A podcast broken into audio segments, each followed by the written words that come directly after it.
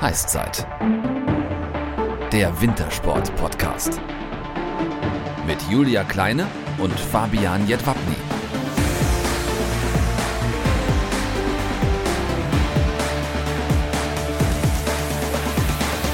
Servus und moin moin. Wir haben heute ein Heißzeit-Date mit der güldensten Silbermedaille der Welt in der Abfahrt mit Andy Sander, der DSV-Speed-Experte bei der WM in Cortina d'Ampezzo vor gut drei Wochen in überragender Form. Bevor wir allerdings mit dem Vize-Weltmeister über sich und über seinen Triumph sprechen, müssen wir über einen anderen Weltmeister und Olympiasieger reden. Leider nicht über Wettkampftriumphe in der vergangenen Woche in Nove Mesto, sondern über seinen sofortigen Rücktritt von der aktiven Biathlon-Karriere. Die Rede ist von Arndt Pfeiffer. Völlig überraschend, dieses Karriereende nur ein Jahr vor den Olympischen Spielen von Peking. Wie ihr euch sicher denken könnt, ist das nach so langer Zeit keine leichte Entscheidung. Für mich hat sich aber schon länger herauskristallisiert, dass nach dieser Saison der ideale Zeitpunkt zum Aufhören gekommen ist, sagt Pfeiffer in einem Statement. Beim Saisonfinale im schwedischen Östersund am kommenden Wochenende wird er schon nicht mehr dabei sein. Wir wünschen diesem Ausnahmesportler, dieser Legende wirklich alles, alles Gute für die Zukunft. Eine, die dem Biathlon-Zirkus noch ein wenig erhalten bleibt, ist dagegen Denise Herrmann. Die Sechsin, die musste sich beim Sprintrennen in Nove Mesto nur der Norwegerin Tiril Eckhoff geschlagen geben.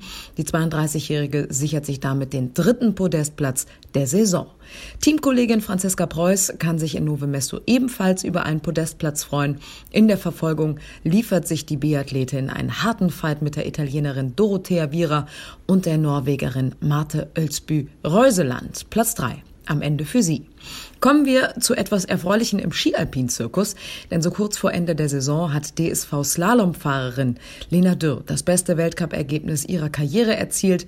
Im schwedischen Ore verpasste sie im Slalom als Vierte mit 13 Hundertstel Sekunden nur knapp das Podest. Der vierte Platz ist ihr bestes Ergebnis im Slalom-Weltcup seit ihrem Sieg im Parallelwettbewerb in Moskau vor acht Jahren.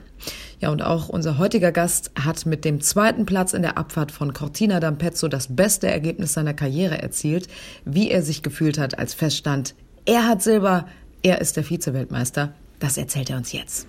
Totgesagte leben länger. Dieser Spruch ist für unseren heutigen Gast definitiv erfunden worden und das meine ich im positiven Sinne, denn er hat es in dieser Saison im Ski-Alpin-Zirkus allen Kritikern mehr als nur gezeigt. In dieser Saison hat er bewiesen, dass er fest zur Elite der Speedfahrer gehört. Am 13. Juni 1989 wird er in Schwelm im Ende-Ruhr-Kreis geboren, ist also aus bayerischer Sicht eigentlich ein echter Flachland-Tiroler. Doch schon früh sorgt er bei westdeutschen Meisterschaften für Furore.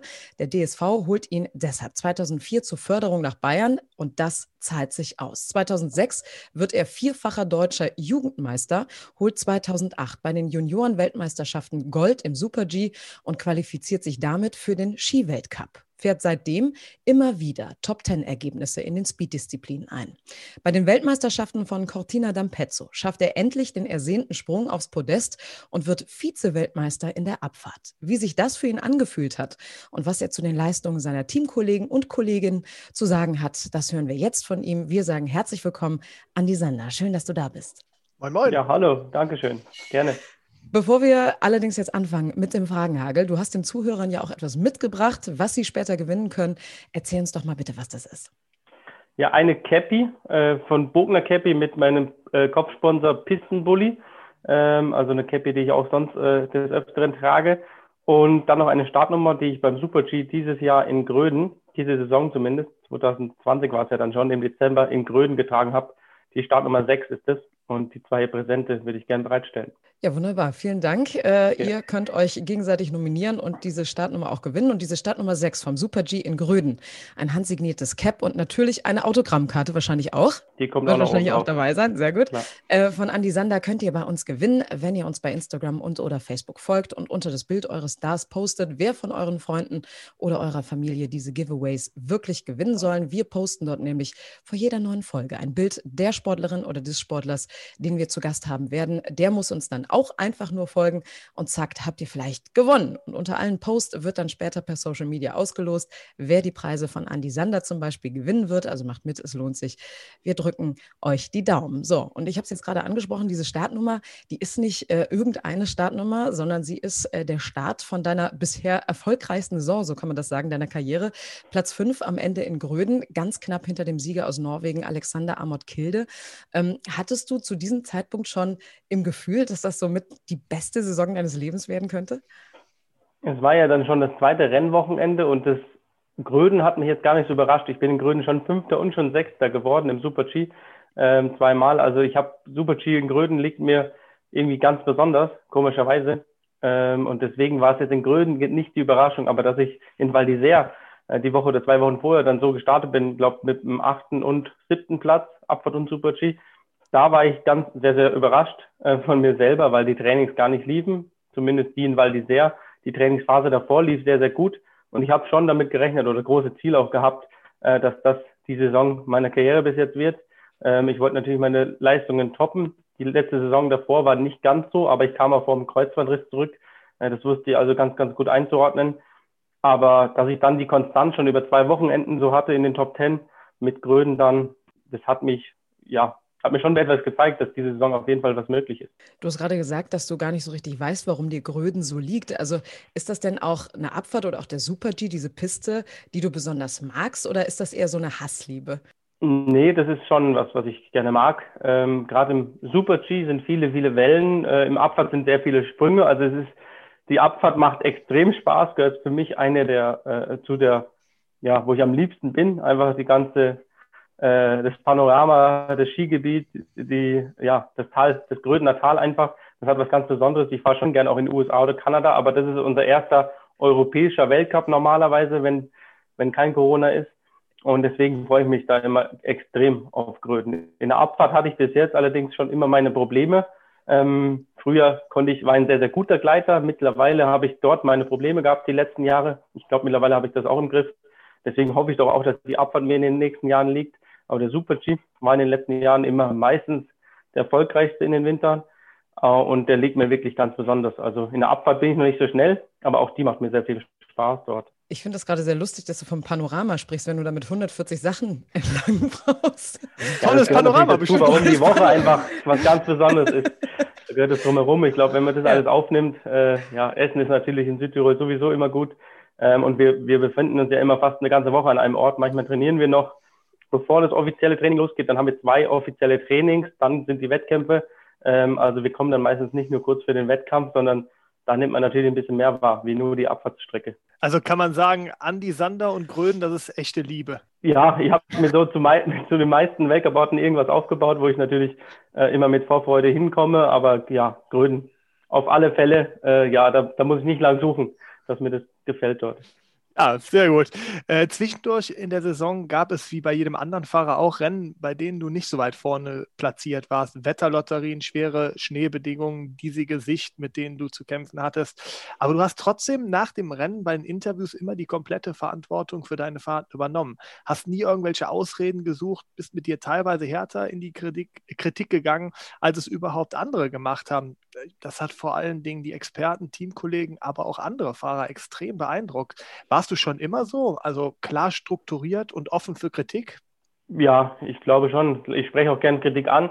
Ähm, nicht nur bei mir selber. Ich glaube, darüber muss man reden. Die, die sollte natürlich konstruktiv sein. Also wirklich sollte man darüber reden können. Und zu mir selber bin ich natürlich auch sehr, sehr kritisch. Ähm, ich weiß, welche Sachen ich schon ganz gut mache, aber ich weiß auch, wo ich noch viel, viel Potenzial habe.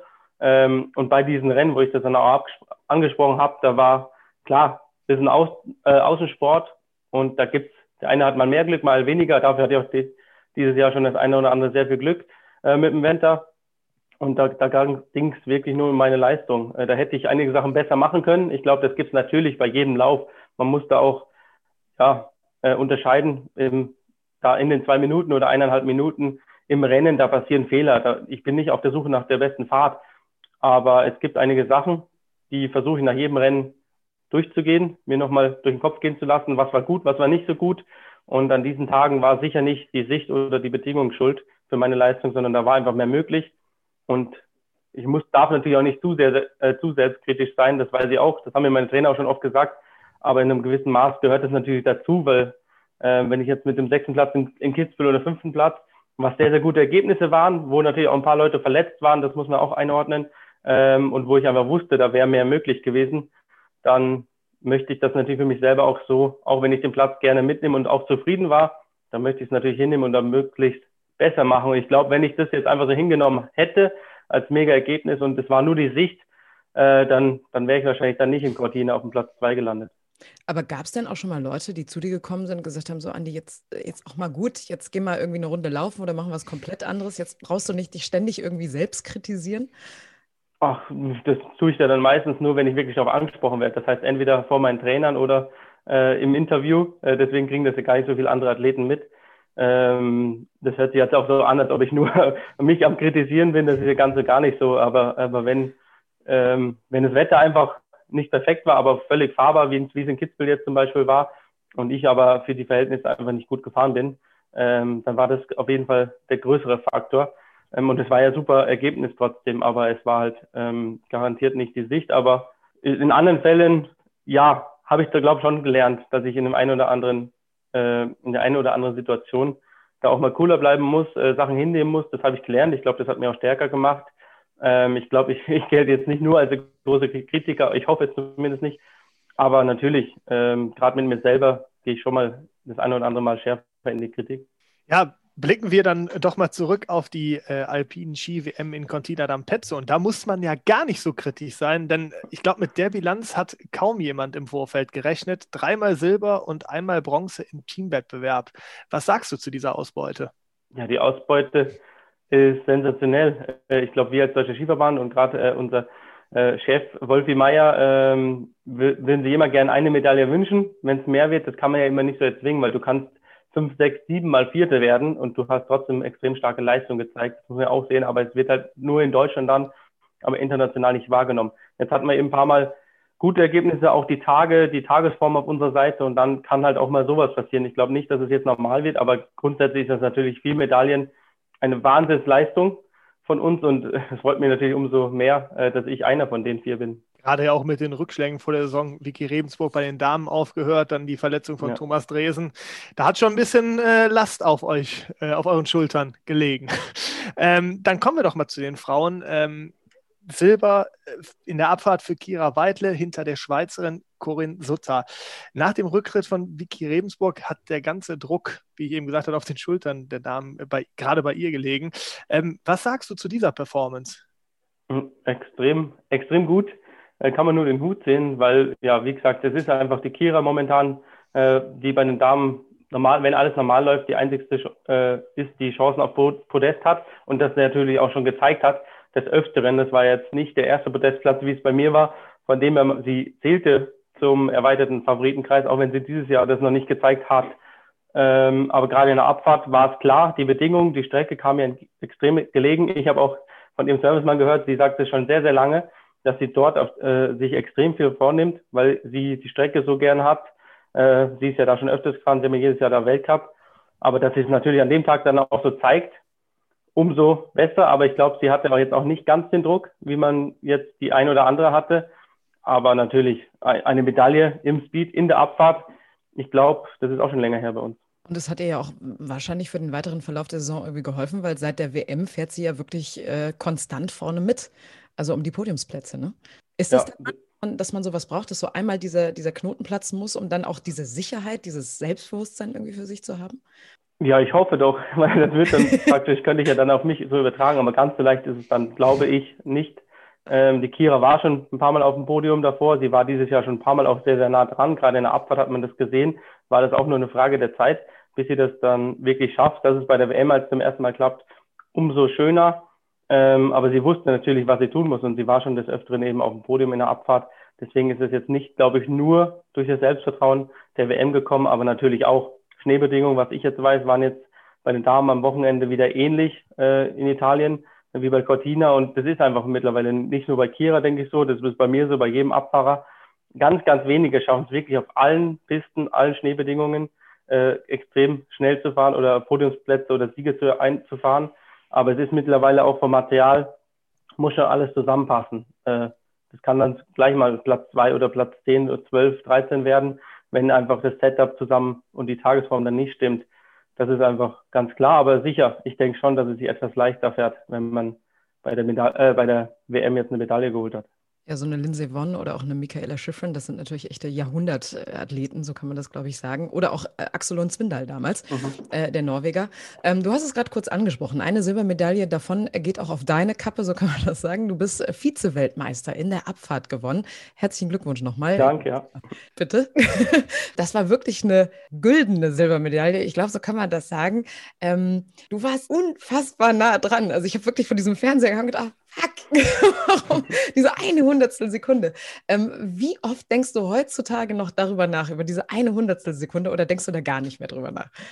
Ganz, äh, nee, ganz ehrlich, ganz, ganz selten. Äh, meistens nur, wenn ich äh, danach gefragt werde, aber ich finde es auch gar nicht schlimm. Also man denkt natürlich kurz dran, ja, es war verdammt knapp, äh, dass das der riesen, riesen Coup geworden ist, aber für mich persönlich ist das erste Podestplatz, Weltmeisterschaft dann in der Abfahrt, ich glaube, ganz gerade für Deutschland, für unser Team, äh, schon was Besonderes, das gab schon lange nicht mehr. Und von dem her, gerade für mich persönlich, ich, ich traue der Hundertstel wirklich nicht nach, auch wenn man natürlich als Sportler immer gewinnen, den, den Wille nach dem Sieg haben sollte, ganz klar. Ähm, aber an diesem Tag, es ist dann auch, ob jemand eine Sekunde oder ein Hundertstel, er war einfach schneller. Und das, das muss man natürlich auch akzeptieren. Und das ist natürlich in diesem Fall, äh, gerade bei einer Medaille, äh, bei einer WM, wo die Medaillen einfach zählen, da ist mir die Farbe wirklich, äh, gerade weil es die erste ist, ganz egal. Es gewinnt ja auch nicht jeder eine Medaille bei Weltmeisterschaften. Also da, so muss man das ja auch mal festhalten. Also das ist ja auch was ganz, ganz Besonderes, überhaupt eine Medaille zu gewinnen.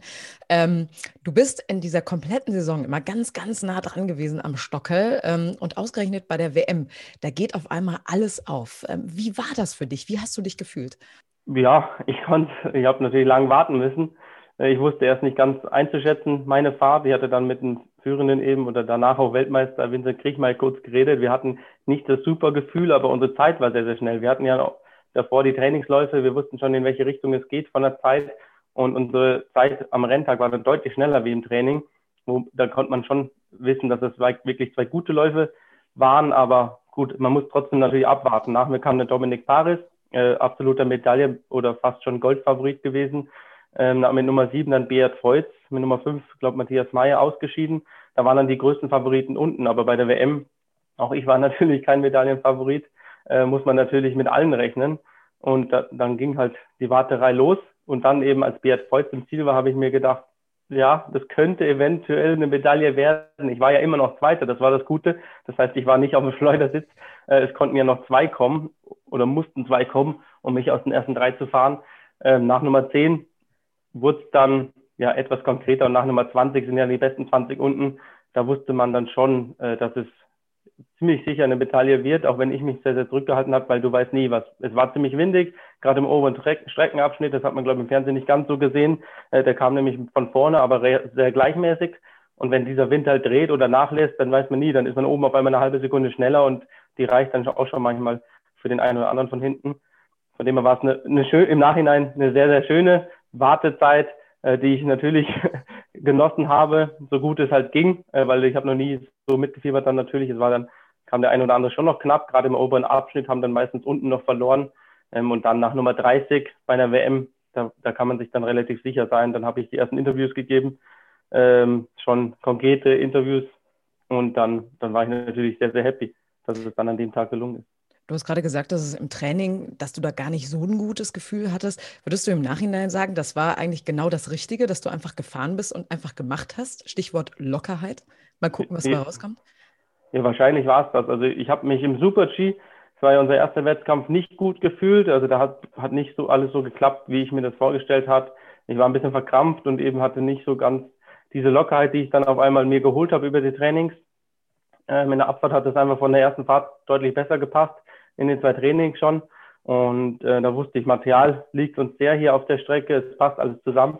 Ähm, meine Tagesform an dem Tag war extrem gut, das habe ich schon gemerkt, dass ich mich gut fühle. Und dann habe ich wirklich auch versucht, mich nur auf Attacke bzw. Angreifen zu konzentrieren und alle anderen Gefühle mal hinten anzustellen, was natürlich auch schwierig ist, weil man denkt dann natürlich immer, wenn man Lauf kurz oder ein, eine äh, Kurve oder ein Tor nicht so fährt, wie man sich vorgenommen hat. Äh, da darf man natürlich nicht lang hinterher trauern, sondern dann kommt schon das nächste Tor und da, da muss man dann am besten wieder Zeit rausholen.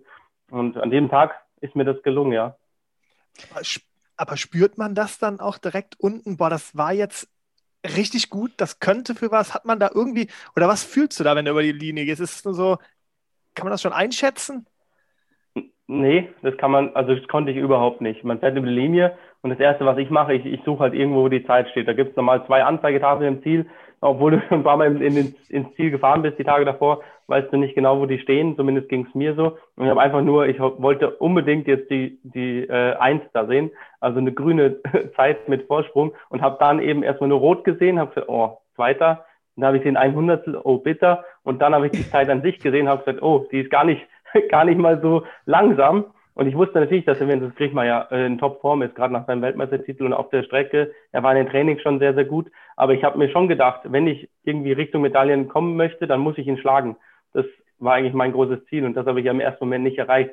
Ähm, da bin ich natürlich nicht davon ausgegangen, dass er, das Griechmann ja Gold holt. Aber als ich über die Linie gefahren bin, da konnte ich es gar nicht einordnen, ob das jetzt gut oder schlecht ist. Genau, und dann stand fest, es ist die Silbermedaille, du bist Vize-Weltmeister und du hast dann auch einen sehr emotionalen Gruß nach Hause geschickt an deine Familie, deine Frau, deine beiden Kinder.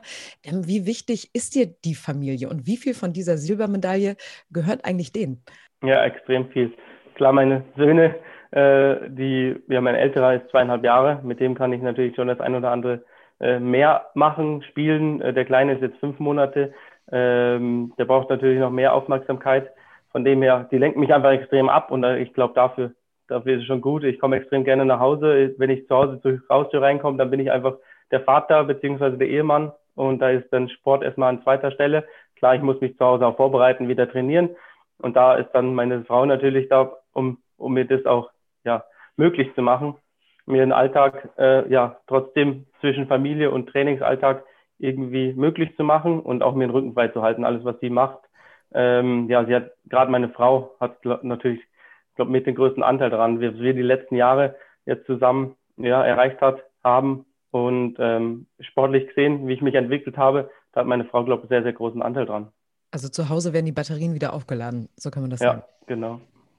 Ähm, vor der nächsten WM in Courchevel und Meribel 2023 stehen äh, erst einmal die Olympischen Spiele in Peking an, 2022. Ähm, was hast du dir für diese Spiele vorgenommen und wie gehst du jetzt äh, in diesen vorolympischen Sommer und dann auch in den olympischen Winter rein? Ähm, schwer zu sagen, ich schaue meistens nicht so voraus. Ich habe auch vor der Saison nicht zur WM vorausgeschaut, weil so eine Form aufbauen zu so einem Großereignis ist in unserer Sportart ganz, ganz schwer ich versuche immer extrem konstant Leistung zu bringen. Das, das geht schon im Konditions-, im, Aus-, im Trockentraining los. Das geht im Skitraining im Sommer und im Herbst weiter. Und das, dann stecke ich mir die Saisonziele dann für den Winter, weil ähm, man kann immer krank werden, man kann immer kleine Verletzungen oder auch größere haben. Und die spielen natürlich ganz eine große Rolle bei der Zielsetzung. Von dem her habe ich jetzt noch keine Ziele. Ich habe jetzt nach der Saison, wenn die Saison dann noch äh, vor, dann vorbei ist, dann habe ich erstmal die Ziele, was will ich denn erreichen? Was will ich konditionell, wo will ich hinkommen, wo will ich Schwerpunkte setzen? Und wenn ich das dann im Herbst geschafft habe, wo will ich skifahrerisch hin? Äh, ich habe ja zum Glück noch einiges zu verbessern. Und erst dann äh, schaue ich weiter. Dann schaue ich aber auf die Weltcup und wirklich von Woche zu Woche. Äh, das ist so ein blöder Spruch, den hört man natürlich auch vom Fußball, aber es ist tatsächlich so. Ich glaube, nur wenn man das auch macht, ähm, dann kann man auch so erfolgreich sein wie die meisten, oder das versuche ich natürlich, denen nachzuahnen, äh, dass ich nicht an Peking denke oder äh, geschweige denn an die WM darauf, weil eben, wenn ich davor krank bin, zwei Wochen flach lag und nur mit halber Kraft da ankomme und keine Form habe, dann brauche ich nicht über Medaillen oder Top-8-Platzierungen reden. Äh, deswegen ist es sehr, sehr weit vorausgeschaut und Plan jetzt ist einfach erstmal die Saison möglichst erfolgreich noch beenden. Äh, ich habe jetzt noch fünf Rennen vor mir, also gar nicht mal so wenig. Und dann äh, ist der nächste Schritt schön, gut und gut vorbereitet über den Sommer dann in den nächsten Winter zu starten. Dann könntest du ja auch noch eine Gondel in Kitzbühel sichern, oder?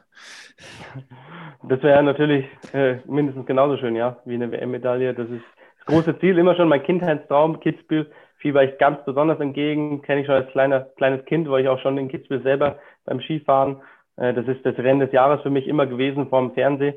Und dass ich jetzt dabei dabei bin oder sogar in, in Podestnähe auch schon war dort, äh, ja, ist natürlich besonders schön, dort mal auf dem Podest zu stehen.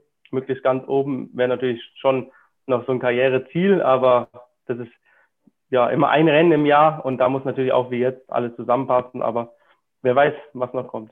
Ist schon Wahnsinn. Ne? Hat uns Marco Büchel auch gesagt, war auch immer sein großes Ziel, äh, die Gondel zu die haben. Gondel, ja. Und dann Einmal hat er sie bekommen. Er hat sie gekriegt. Also, Andi, genau. da ist noch, hast noch ein bisschen Zeit, kannst demnächst mit der Familie dann mit der eigenen Gondel eine Runde drehen. Und äh, Markus ist, glaube ich, auch beheizte Sitze, oder wie war das, ne? Genau. Ähm, ja. Ich glaube, ja. Mittlerweile ja. sind es beheizte Sitze. Ja, Wahnsinn. Ja, Wahnsinn. Dann kommen wir aber nochmal zurück. Äh, dann, äh, beziehungsweise wir schauen voraus auf die Olympischen Spiele, denn da gibt es ja noch einen, der sicherlich auch was reißen möchte. Und das ist dein äh, Teamkollege Romet Baumann. Er hat die Silbermedaille im Super-G in Cortina gewonnen. Ja, auch überraschend, würde ich sagen. Was sagst du zu seinem Auftritt und hat dich vielleicht, hat das dich vielleicht auch so ein bisschen überflügelt oder beflügelt, dann auch in der Abfahrt komplett durchzustarten? Ähm, ja, doch, sicherlich auch ein bisschen. Ähm, Rummet, äh, super Teamkamerad, äh, hat auch ähnliche Ziele wie ich immer. Ähm, wir arbeiten mit demselben Servicemann. Also wir sind schon so ein kleines Team nochmal in unserem Team, weil wir denselben Servicemann zu zweit haben. Von dem her, ja, kenne ich ihn gut, arbeite ich sehr, sehr eng mit ihm zusammen. Und wir haben ja zwei Skifirmen, zwar unterschiedliche, Salomon Atomic, sind aber ähnliche Skibauer, kommen aus derselben Fabrik.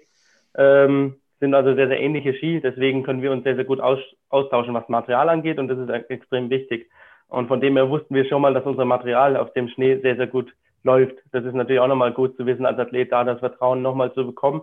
Ähm, was Robert da für ein Lauf im Super-G gezeigt hatte, war sensationell. Also so habe ich ihn generell noch nie im Super-G fahren sehen. Dann auf dieser schwierigen Strecke, da konnte man nur den Hut ziehen, habe ich ihm auch natürlich gratuliert. Und dann, als man dann die Siegerehrung gesehen hat, da kam schon kurz hoch zu mir. Ich war nämlich sehr, sehr enttäuscht mit meiner Leistung und dann habe ich irgendwie den Schalter gefunden am Nachmittag, habe mir gedacht, sowas wäre ja schön zu erleben. Ich habe dann nicht direkt an eine Medaille gedacht, aber ich habe gedacht, das ist jetzt ein Rennen gewesen. Am Sonntag haben wir die nächste äh, Chance und die wollte ich, da wollte ich es halt nochmal gut machen und äh, die WM möglichst mit einem besseren Ergebnis beenden wie im Super G. Und da hat er mir natürlich schon gezeigt, wie es geht. Und es war natürlich auch, auch irgendwie ein Ziel, das nachzumachen. Jetzt nicht gerade mit dem zweiten Platz, dass es so genau, dass ich so genau treffe, umso schöner hätte ich sofort unterschrieben.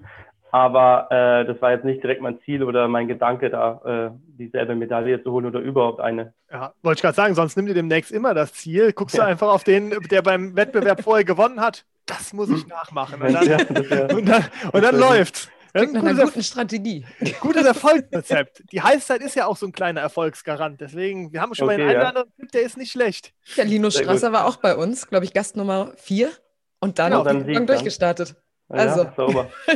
Herzlichen ja, Glückwunsch zum Olympiasieg 2000. Sagen wir jetzt schon. So.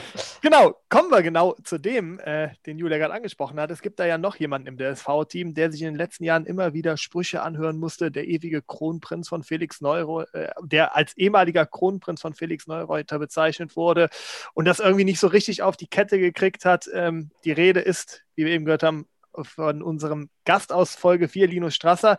Jetzt ist bei ihm in dieser Saison auch endlich der Knoten geplatzt. Er konnte zum ersten Mal einen Sieg in einem Spezialslalom feiern, Bronze im Teamwettbewerb bei der WM. Was sagst du zu ihm und hat dich diese Geschichte auch ein wenig motiviert?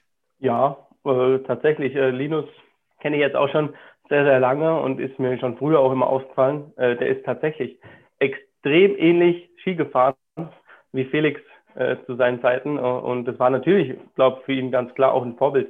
Äh, ich glaube, für jeden Slalomfahrer generell, aber auch für mich äh, als DSV-Athlet. Und in seinem Schatten zu fahren, ist sicher nicht leicht, gerade rauszukommen und als das Slalom-Talent zu gelten. Sicher nicht leicht, aber ich glaube, das hat er nicht nur dieses Jahr, sondern gerade letztes Jahr schon gezeigt, wo er mit sehr, sehr hohen Nummern sich erstmal vorarbeiten musste. Und die Startnummer ist bei uns natürlich immer wichtig.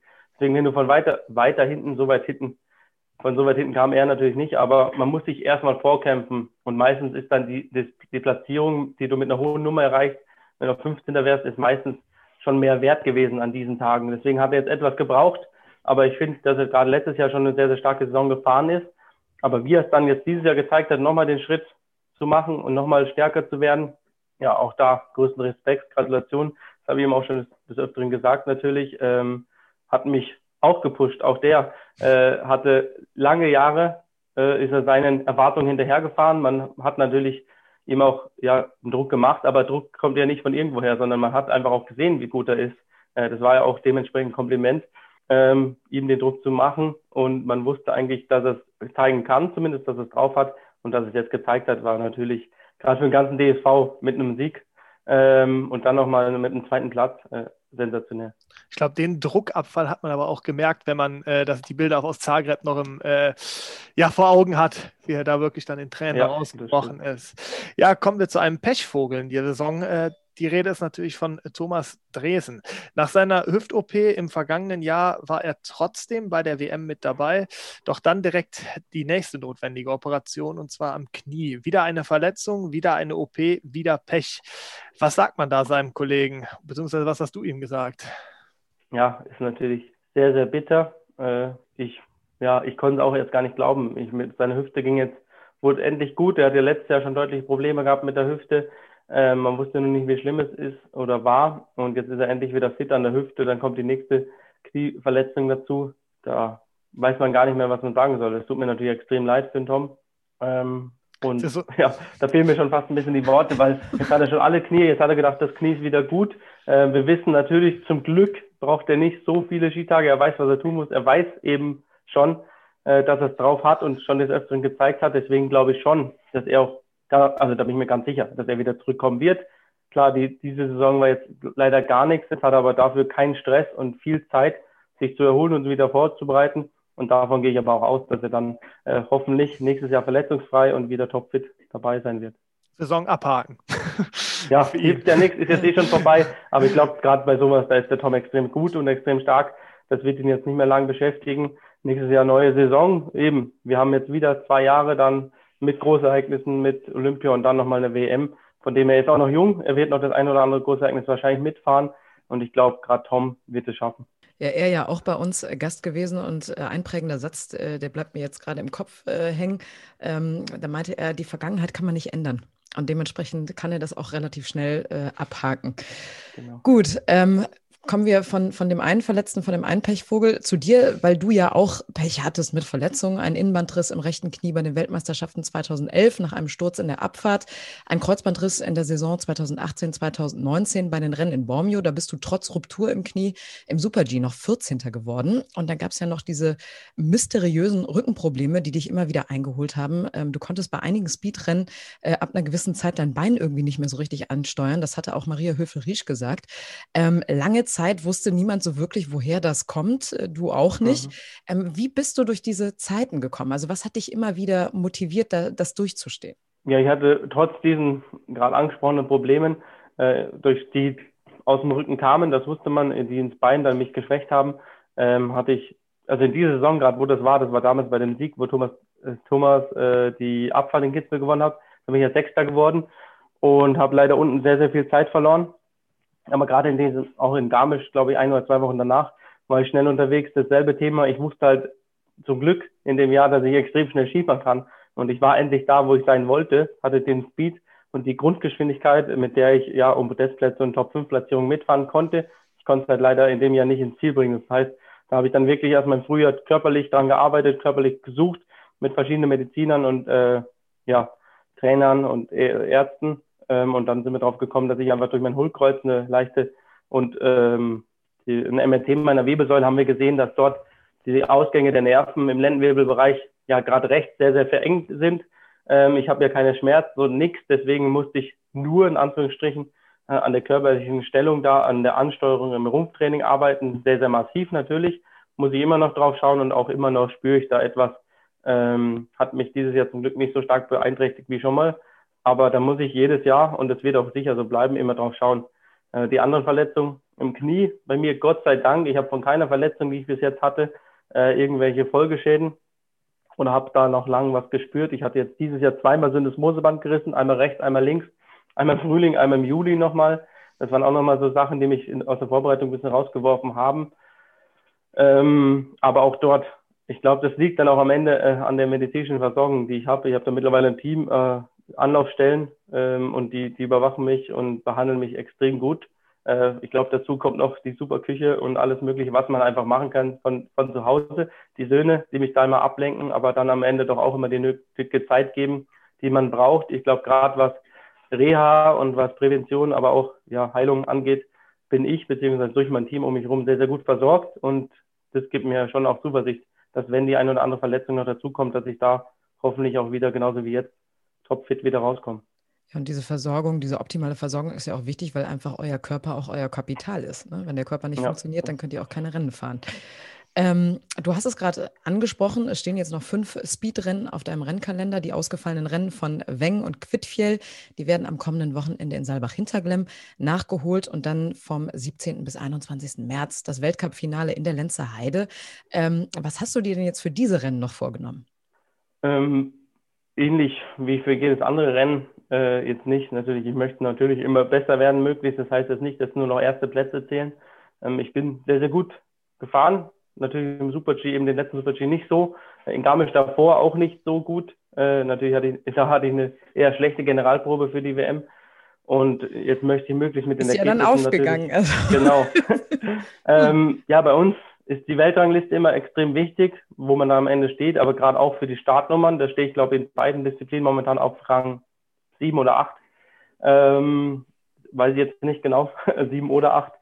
Und da möchte ich möglichst mindestens bleiben, wenn nicht vielleicht sogar den einen oder anderen Platz noch vorkommen. Ähm, Podium im Weltcup ist eigentlich immer mein Ziel gewesen, war auch für diese Saison das Ziel. Ich habe natürlich das Podium, aber bei einer WM, also möchte ich das möglichst im Weltcup auch noch erhaben. Aber ich habe jetzt ein paar Tage trainiert, habe mich wieder erholt, fühle mich wieder fit und dann wird man sehen. Also Saalbach liegt mir normalerweise schon, würde ich sagen, auch wenn ich noch nicht die großen Ergebnisse da eingefahren habe. Letztes Jahr war es aber auch mein bestes Wochenende, was ich dort hatte mit 13. und 7. Platz. Ähm, und von dem her mal schauen. Ich versuche natürlich den Flow mitzunehmen, aber ich weiß, dass man äh, ja gerade die, die Nicht-Medaillengewinner von der WM extrem motiviert sind, alles gut zu machen. Die anderen möchten es wirklich möglichst wieder zeigen und äh, das macht es sehr spannend in unserem Sport, aber ich glaube in jedem Sport. Ich möchte möglichst weit vorne landen, aber mal schauen. Also die Saison dann gesund und rund auch abzuschließen, das ist ja auch irgendwie das Wichtigste, auch gesund zu bleiben. Jetzt ist die WM vorbei. Normalerweise tippen wir in unseren Updates immer, wer äh, die jeweilige WM in welchen Disziplinen äh, gewonnen wird. Das können wir jetzt nicht machen, aber wir können natürlich den Gesamtweltcup tippen, um das irgendwie noch abzuschließen. Deswegen würden wir dich jetzt einfach mal bitten zu ähm, tippen, wer bei den Damen zum Beispiel, Ladies First, den Gesamtweltcup okay. gewinnen kann. Das ist wie schauen wir denn da? Ich weiß die Abstände nicht genau. Ich glaube, Lara ja. Gut müsste, ja, irgendwie müsste Lara Gut machen, glaube ich. Die liegt schon vorne, meine ich, oder? Genau, Lara Gut ist vorne. Also bei den Damen ist es knapper als jetzt bei den Herren. Genau, und Lara Gut hat ja jetzt, genau, hat sich in die Führungsposition gefahren mit den letzten Rennen. Ja, ich tippe auch ganz stark auf Lara Gut. Äh, die, die Form ist momentan so stark bei ihr. Gerade jetzt auch wahrscheinlich dadurch nochmal im Riesenslalom. Deswegen gehe ich davon Lara Gut aus bei ihr auch eine echt krasse Entwicklung, weil sie hatte ja wirklich zwei, drei Jahre dazwischen, wo alle gedacht haben, okay, das ist jetzt vorbei einfach, ne? nachdem sie den Gesamtweltcup gewonnen hatte. Ähm, ja. Deswegen hat mich das auch total für sie gefreut, dass sie auch bei, bei dieser WM irgendwie so durchgestartet ist. Also das war dann, ja echt überraschend auch, dass sie dieses Jahr, ähm, jetzt ist es leicht zu sagen für mich am Ende des Jahres, äh, dass sie natürlich wahrscheinlich schlechtestenfalls uns Zweite wird, aber ja, dass sie dann doch wieder so stark zurückkommt nach den äh, schlechten für sie sehr, sehr schlechten letzten Jahre, auch wenn sie da das eine oder andere Rennen gewonnen hat. Das muss man schon sagen. Das war ist eine sehr starke Saison. Großen Respekt. Kommen wir zu den Herren der Schöpfung. Ähm, was denkst du da? Wer wird da den Gesamtweltcup gewinnen? Puh, eigentlich geht, geht der Gesamtweltcup, glaube ich, ja nur über den Alexis Tintero. Ähm, ist, glaube ich, auch jetzt nicht der schwerste Tipp, aber es kann natürlich immer was passieren. Momentan kommt mir vor, ich habe jetzt die Riesenplanung gesehen, das eine Mal hat er einen Stock verloren, das eine Mal passt ist er in zwei Tore reingefahren. Ähm, ich glaube jetzt nicht, dass er irgendwie nervös ist, sondern das gibt es einfach mal so kleine Unsicherheiten in jedem Rennen. Das sollte natürlich nicht nur öfters passieren. Ja. Und Marco Odermatt, gut, ist so die laue Position, von dem erwartet man es noch, zumindest noch nicht, glaube ich, den, den Gesamtweltcup, aber kam jetzt irgendwie auch in der Abfahrt, wurde er immer schneller. Jetzt gibt es natürlich nochmal zwei Abfahrten und dann einen Super G im Super G Hop oder Top. Da kann auch so Death fahren, man kann aber auch mal leicht ausscheiden äh, schwierig vorherzusagen, aber ich glaube, am Ende äh, macht es der Alexis Pinturo. Okay, deine Tipps haben wir eingeloggt. Vielen, vielen eingeloggt. Und ich, und ich tippe ja noch auf in fünf Rennen noch auf mindestens einen Podestplatz von Andy Sander. Würde ich jetzt einfach mal da würde ich jetzt mal. Würde ich gerne mitnehmen, ja, dann schauen wir mal. ja, lass dich motivieren. Da, da gibt's, ich ich würde was draufsetzen. So, perfekt. Ja, und unsere Fans freuen sich natürlich auch immer über etwas und das ist die Verlosung der Giveaways. Und da hat Andy Sander ja auch eine Startnummer und eine Cappy dazu gesteuert, wie ihr die gewinnen könnt. Ähm, ganz einfach, ihr müsst uns folgen, dann äh, unter unserem Posting schreiben, beziehungsweise markieren die oder denjenigen, der das äh, Präsent gewinnen soll, ja, dann muss der uns nur noch zurückfolgen und schon seid ihr in der Verlosung und könntet der glückliche oder die glückliche Gewinnerin sein. Und jetzt, lieber Andi, sind wir schon fast am Ende des Gesprächs. Äh, du hast es fast geschafft, aber auch nur fast. Wir haben nämlich noch okay. vier Fragen in der Fastlane. Bist du bereit? Oh, das ist ja gar nicht meins, aber ich probiere es. Wie, das gar nicht deins? Also. Spontan, Spontanität und ich passen nicht so zusammen. Ja, du hast dir doch auch bei der gut. Alles du gut, das hört sich theatralischer an, als es Wollte ich gerade sagen. Ich muss da immer so die Stimme dann und dann so richtig, dass ihr jetzt euch auch komplett überholt fühlt. Aber du hast du ja bist, du bist der Thomas Gottschalk, der Thomas Gottschalk der Heißzeit. Ne? Nur die Haare sind nicht mehr so. Ja. so. Okay. Ast rein. Ja, dann kommen wir zu Frage 1. Erklär uns deine Sportart in einer Minute. Zeit hm. läuft. Ja, es kommt dann auf die Disziplin an. Wir haben natürlich viele Disziplinen. Am Ende fahren wir ähm, mit zwei langen Brettern extrem äh, stabilen Schuhwerk, mit dem wir in den Brettern in der Bindung ja stabilisiert sind und dann noch Stöcke und dann möglichst so enges, äh, wir haben so enge Antisachen an, dass wir möglichst schnell den Berg natürlich vom Start ins Ziel runterkommen. Dazwischen stehen Tore, äh, in der Abfahrt sind die orange bzw. rot, im Super-G Slalom und Riesenslalom blau-rot. Um die muss man, äh, oder immer zwei Tore muss man durchkommen. Also man hat eigentlich eine Linie, eine Strecke von Start ins Ziel vorgegeben und der, der diese Strecke am schnellsten bewältigt, ist am Ende der Sieger. Und ja, das war eigentlich groß und Ganzen unser Sport. So, Julia, du als Ski-Alpin-Expertin, kann man den Top. durchgehen lassen? Top. Top. Sehr gut. Dann kommen wir, doch zu, kommen wir doch zu Frage 2. Jetzt haben wir ja gehört, dass du dich in deiner Sportart super auskennst. Ich hätte vielleicht sagen sollen, dass das Ganze auf Schnee passiert in den Bergen. Stimmt. Ah. Hm. Das gut. Man, könnte man das noch hinten dran führen. Ja, wir, wir schneiden das noch Bergab rein. Auch noch. Ja. Bergab, sehr gut, sehr gut. Ja, dann kommen wir zu Frage 2. Jetzt haben wir uns gehört, dass du dich in deiner Sportart super auskennst, aber wie steht es denn mit den anderen Sportarten? Deshalb erklär uns doch bitte, was das Tolle am Biathlon ist. Das Tolle am Biathlon, für mich aber als Zuschauer einfach erklärt, äh, ist die Spannung oder der Wechsel zwischen Langlauf und Langlauf habe ich selber schon des Öfteren gemacht, dann weiß ich, deswegen weiß ich, wie anstrengend es ist. Äh, und dann muss man möglichst ruhig halten beim Schießen und möglichst fünfmal treffen bei einem Schießen, um nicht in die Strafrunde zu kommen. Und ich glaube, dieser Wechsel macht es extrem spannend, äh, nicht nur für die Athleten selber, sondern extrem auch für den, für den Zuschauer. Äh, da ist das Rennen wirklich bis zum letzten Schießen nicht vorbei. Da kann immer noch alles passieren und, und diese Spannung finde ich extrem interessant. Hast du schon mal gemacht? Nee, ja, ich habe schon einmal geschossen, aber nichts getroffen. Ich wollte gerade sagen, und wie viel getroffen? Nix. Ja, gut. Naja. Ich sagen, ein Glück, dass du nichts getroffen hast, ne? aber, aber hier hast du jetzt schon zweimal in Schwarze getroffen. Genau. Mal gucken, ob du das. Genau, 200. Mal gucken, ob wir das jetzt auch bei der dritten Frage schaffen. Warum sollte man sich denn unbedingt die Heißzeit anhören? Weil ich es auch schon gemacht habe, begeistert war. Ähm, weil ich jetzt Gast sein durfte. Das hat mich natürlich gefreut. Wer über Wintersport am Laufenden bleiben will. Also ich war jetzt gerade auch selbst überrascht über eure Vorbereitung, über meine ja, Karriere. Äh, da kriegt man wirklich viel Insiderwissen, eben gar nicht nur von diesen Athleten oder Sportler selber, sondern auch von euch Moderatoren. Ähm, ihr seid top vorbereitet. Von dem her, ja, jeder, der sich, glaube mit Wintersport auseinandersetzt, sollte Heißzeit auf jeden Fall hören, äh, weil es ist sehr, sehr interessant. Ja, perfekt. Vielen Dank. Welche, welche Folge hast du gehört, wenn man fragen darf, vor, in der, zur Vorbereitung mal? Linus. Ja. Und ja. noch eineinhalb, da waren wir beim Autofahren. Linus habe ich auf jeden Fall gehört. War gut, ne? Beim Bobfahren. Ja. Linus beim Bobfahren. Großartig. Perfekt. Ja, dann kommen wir zur Voll äh, Frage 4 und das ist dann auch deine letzte. Dann nominier uns doch einen Sportler oder eine Sportlerin, die du gerne in der nächsten Heißzeit hören würdest. Sportler oder Sportlerin? Deutsch, ihr macht nur deutsche Sportler, oder? Ja, wäre nicht schlecht, wenn die Deutsch sprechen. Ja. Genau. Deutsch sprechen, ja. Ja. Wenn du da jemanden hast, der Deutsch spricht, aber nehmen wir den auch, kein Problem. Hattet ihr schon Erik Frenzel? Nee, den haben wir noch nicht. Ja, sehr gut. Der ist auch schon Und ich weiß, nicht, ich weiß nicht, wie lange er noch macht. Der sich gerade natürlich hier bei der WM befindet in Oberstdorf. Den kenne ich persönlich auch gut. Viel bei ihm, ich kenne ihn schon sehr lange. Viel bei ihm immer sehr, sehr mit. Äh, und ich weiß natürlich nicht, wie, wie lange er noch in seiner Karriere aktiv ist ohne dass ich ihm jetzt sein Karriereende in den Mund legen möchte.